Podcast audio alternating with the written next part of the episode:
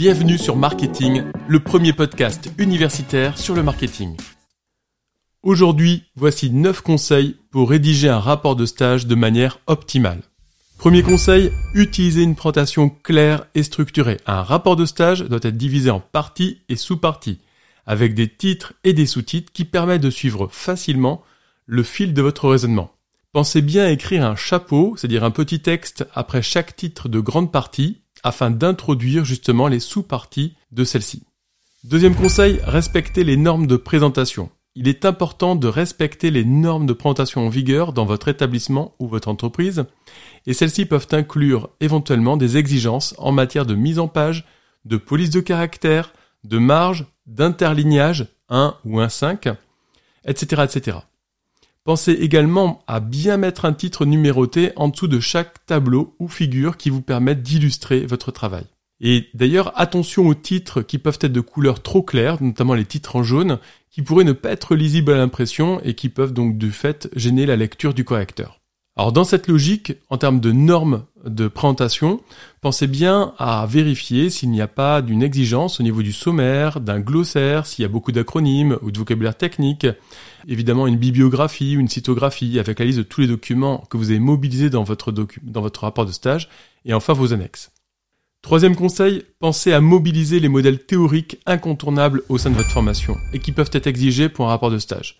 Par exemple, un SWOT avec les forces, faiblesses, opportunités, menaces, un PESTEL, les cinq forces de porteur, ou autres modèles évidemment vus en cours. Pensez également à bien mettre en valeur les concepts et le vocabulaire technique appris en cours et que vous avez pu mettre en œuvre dans cette entreprise. Quatrième conseil, être précis et concis. Un rapport de stage doit aller directement au but. Évitez donc les digressions inutiles, le fait de trop délayer votre propos, et veillez surtout à être précis dans vos descriptions et vos analyses. Cinquième conseil, respectez les règles de confidentialité.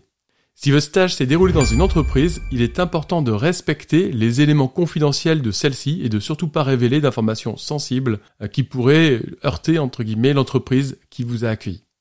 Sixième conseil, être objectif. Un rapport de stage doit être objectif et ne pas comporter de jugement de valeur. Si vous donnez votre avis sur quelque chose, veillez à le justifier de manière argumentée. Septième conseil, être rigoureux. Le rapport de stage doit être rigoureux et bien documenté. N'oubliez pas de citer vos sources, suivant la forme qui est demandée au sein de votre établissement, comme des notes en pied de page ou le mettre dans la bibliographie ou cytographie, et de faire référence à ces documents et travaux que vous avez mobilisés.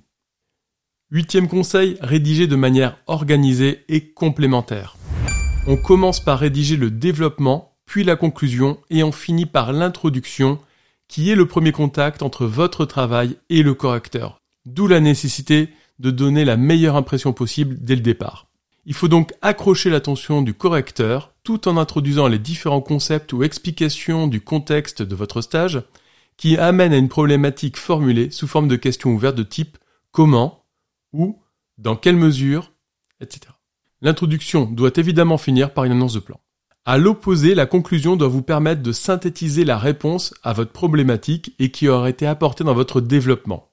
La conclusion doit aussi permettre d'évoquer les apports personnels et professionnels du stage et les perspectives engendrées justement par celle-ci. Neuvième et dernier conseil, évitez tout plagiat. Les logiciels anti-plagiat sont très puissants et permettent de retrouver très facilement l'origine de ces propos mobilisés, et même dans des rapports de stage d'autres étudiants, voire de d'autres universités. Attention, si vous recopiez une phrase d'un autre auteur, mettez-la entre guillemets avec la mention du nom de celui-ci. On espère que ces 9 conseils vous permettront de rédiger le meilleur rapport de stage possible. Merci pour votre écoute. Pour nous aider, pensez à vous abonner et à nous laisser 5 étoiles. À très vite